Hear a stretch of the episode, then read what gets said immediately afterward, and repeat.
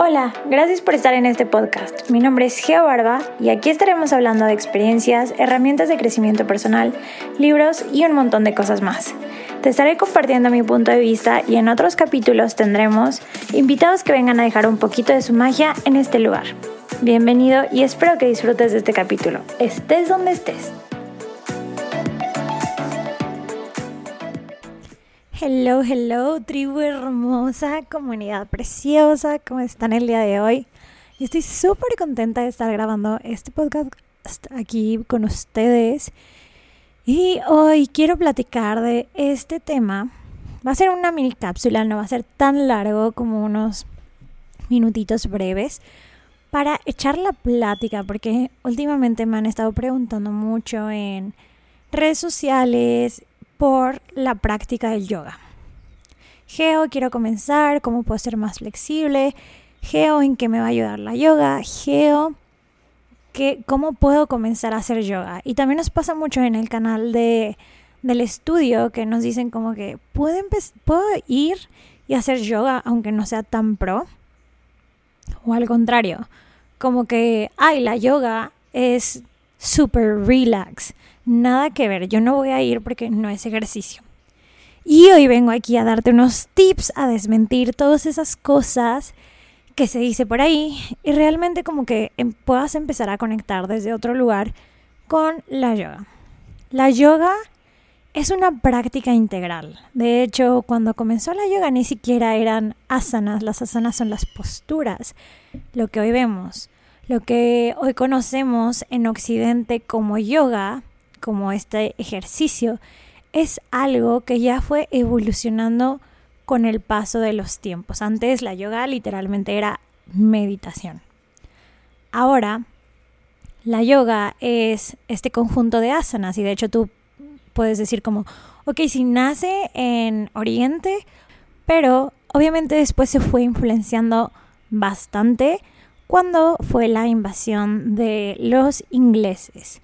Están posturas con nombres como el bailarín, otras posturas que, o incluso el saludo del sol, que también se supone que viene como de una evolución de un burpee, porque veían a los soldados, los verían entrenar y antes pues el típico indio pues tenía una complexión mucho más delgada y así, y entonces fue que decidieron como entrenar un poquito más y fortalecer más su cuerpo y empezaron las asanas, los movimientos y pues se volvió una práctica, un movimiento, a mí me gusta llamarle movimiento consciente.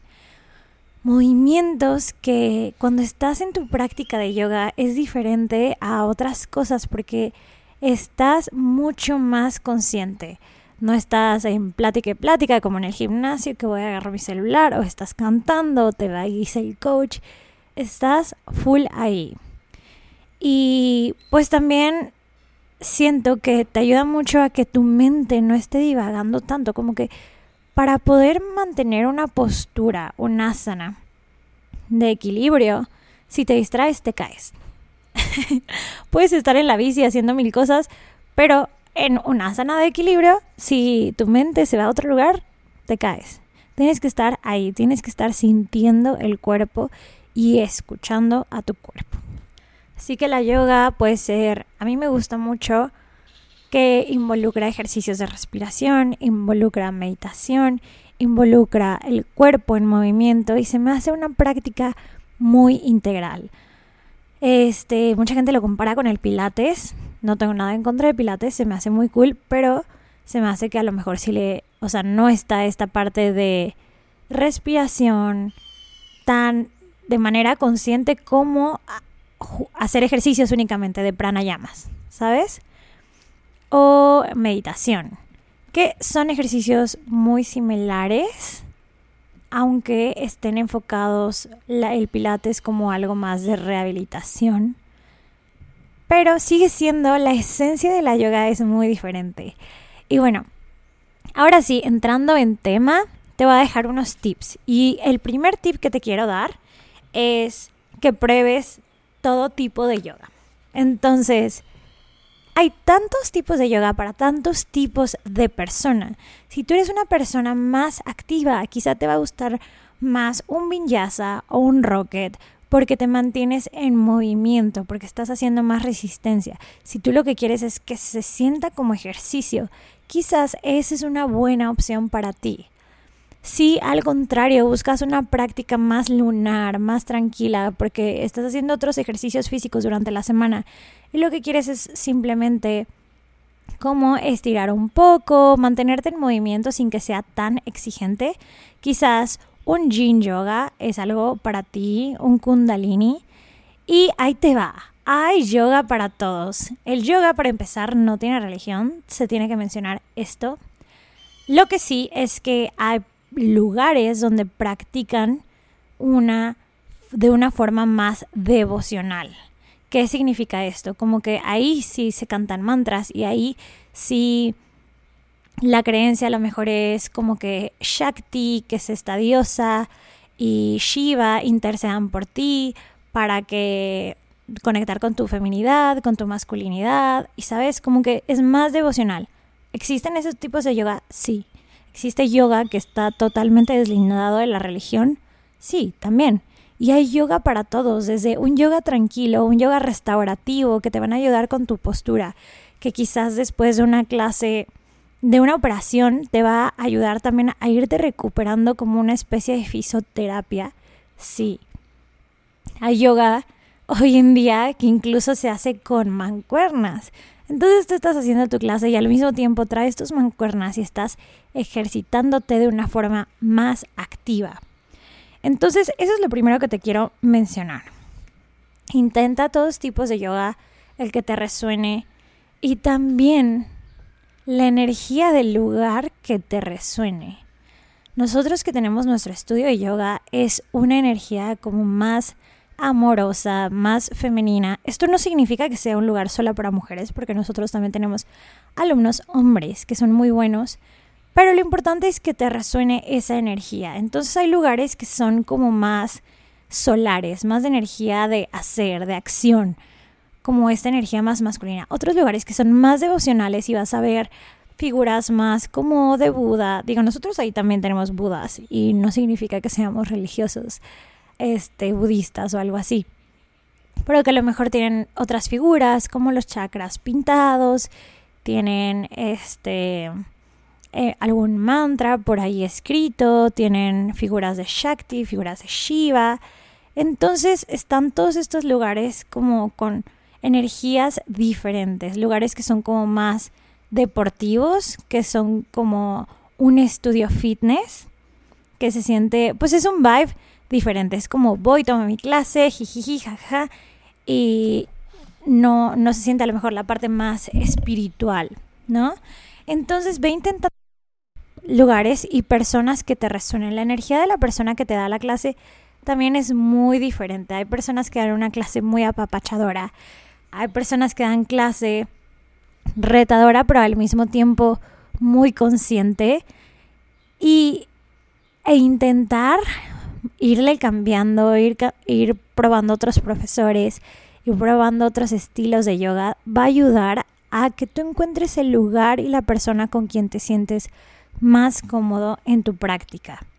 La verdad es que el yoga sí creo que es para todos, desde la persona que no puede caminar bien o que quiere recuperar fuerza y movilidad, hasta las personas que les gusta tener movimiento más, más fuerte, más activo, y que su cuerpo lo necesita y se lo pide.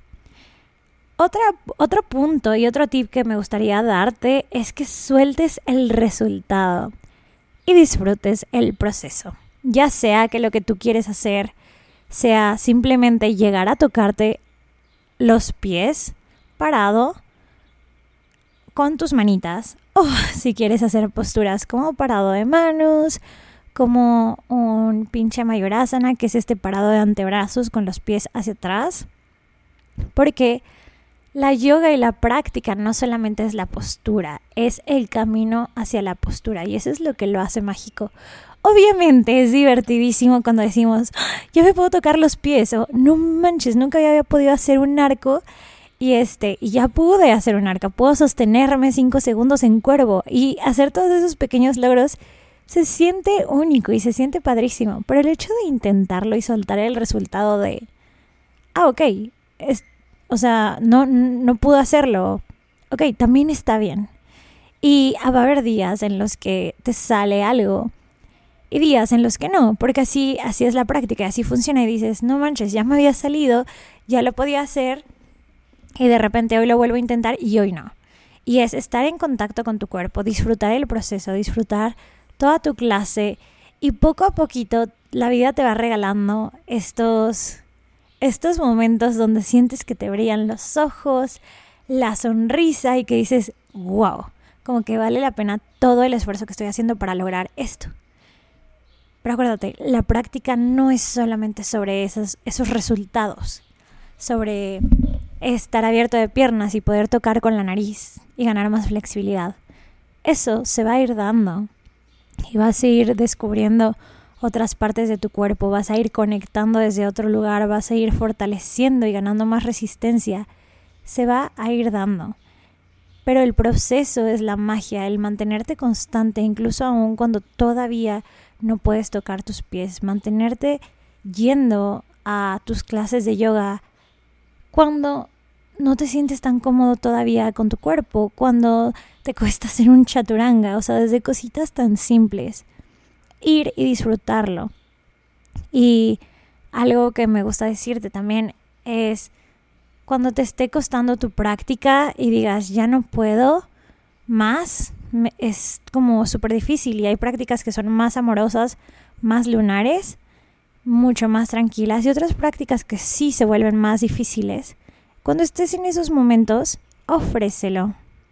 Ofrécelo por una persona, por algún proyecto personal, ofrécelo por este por alguna causa importante para ti, pero el hecho de ofrecerlo va a cambiar la energía con lo que le estás haciendo y, se, y cambia el significado. También antes de las prácticas de yoga pones una intención, cambia el sentido de cómo haces lo que haces o el para qué lo haces. No solamente hacerlo porque tienes una motivación inicial de ser más flexible, de ganar a lo mejor este, más resistencia, de poder sacar nuevas posturas, sea cual sea tu motivación inicial, poner una intención como disfrutar tu práctica, como este sentir el equilibrio en tu vida personal, conectar con tu capacidad de creación, cual sea, la intención te va a ayudar a transformarlo y hacer una ofrenda también te va a ayudar cuando te sientas cansado a dar tu 100%. Entonces eso es algo que puedes hacer. Otro tip que te quiero dar es ten un partner o un body para ir a tus primeras clases, porque eso te puede ayudar a que se te quite la pena, a que quizás si estás con un grupo que pueda parecer un poco más avanzado, no te sientas solo. Sin embargo, no te limites a ir a una clase. Si tú quieres ir a tu primera clase, le dices a tus amigos, pero a tus amigos cero les resuena el yoga, ve tú. No importa si vas solito. Tú vas a ir y si a ti te está llamando es por alguna razón. Si estás escuchando este podcast es porque quieres ir a tu primera clase o ya fuiste a tus primeras clases. Entonces, felicidades. Y está súper cool tener un body para ir, pero hay veces que realmente nuestros amigos o nuestro círculo cercano, mamá, familia, quien sea, no, no quieren ir con nosotros. Intenta ir tú. Ve, prueba diferentes tipos y hazlo. Simplemente como show up. Y esto de show up me lleva al siguiente punto, el siguiente tip, que es ser constante a pesar de la motivación. Si me siento cansado, si no, si el horario que me queda bien es el de las 7 de la mañana, que yo sé que es difícil, especialmente en invierno, porque justamente ahora ya empieza la primavera, vamos a tener este un evento de primavera de una clasecita y empiezan a venir más las personas que dejaron de venir a, a, pues a finales de año, en diciembre y principios de año, que venían en las mañanas, de verdad estábamos súper solos. Y si es el horario que te queda bien y te gusta la práctica, ve, párate, just show up. Como solo lleva tu cuerpo ahí, sin necesidad de pensarlo. Cuando lo procesas más, no puedes ni siquiera llegar a eso. Entonces simplemente hazlo, sé constante, porque la constancia en tu práctica, en tu sadhana, es lo que va a comenzar a llevarte a ver resultados no solamente físicos, sino también mentales, porque la práctica del yoga es una práctica que se vive a nivel físico, espiritual y mental. Empiezas a desarrollar mucho más conciencia en el momento presente, te vuelves mucho más, vaya, tranquilo, pero no es que sea tranquilo, es que empiezas a desarrollar mucho más inteligencia emocional, porque empiezas a entrar en contacto con tus sentimientos, empiezas a soltar estrés, porque bajan tus niveles de cortisol también. Empiezas a respirar más y a equilibrar tu sistema nervioso. Empiezas a ver todo tipo de resultados, pero los resultados no se ven cuando llevas un mes yendo o una semana. Se ven cuando lo practicas de manera constante a lo largo de un semestre, a lo largo de un año. Esta práctica, si vas a un estudio, digo porque es muy bonito también hacer prácticas de yoga en YouTube y también se vale, pero cuando vas a un estudio o tomas clases con un maestro en línea, también te puede ayudar a corregir tus posturas y también a guiarte en cuanto a otros temas, empezar a conocerte y profundizar mucho más dentro de ti a través de historias, a través de platicar de otros pilares del yoga, como los llamas, ni llamas, que son conceptos como valores que te ayudan a vivir tu espiritualidad de una manera más amplia, empezar a conocerte más y empezar, a tocar otros puntos, empezar a hablar del equilibrio en tu vida, sobre dónde estás parado en este momento, sobre las motivaciones, sobre cómo empezar a manifestar. Y, o sea, este es un tema, o sea, te estoy platicando de temas chiquititos que te pueden platicar hasta miles de temas mucho más filosóficos.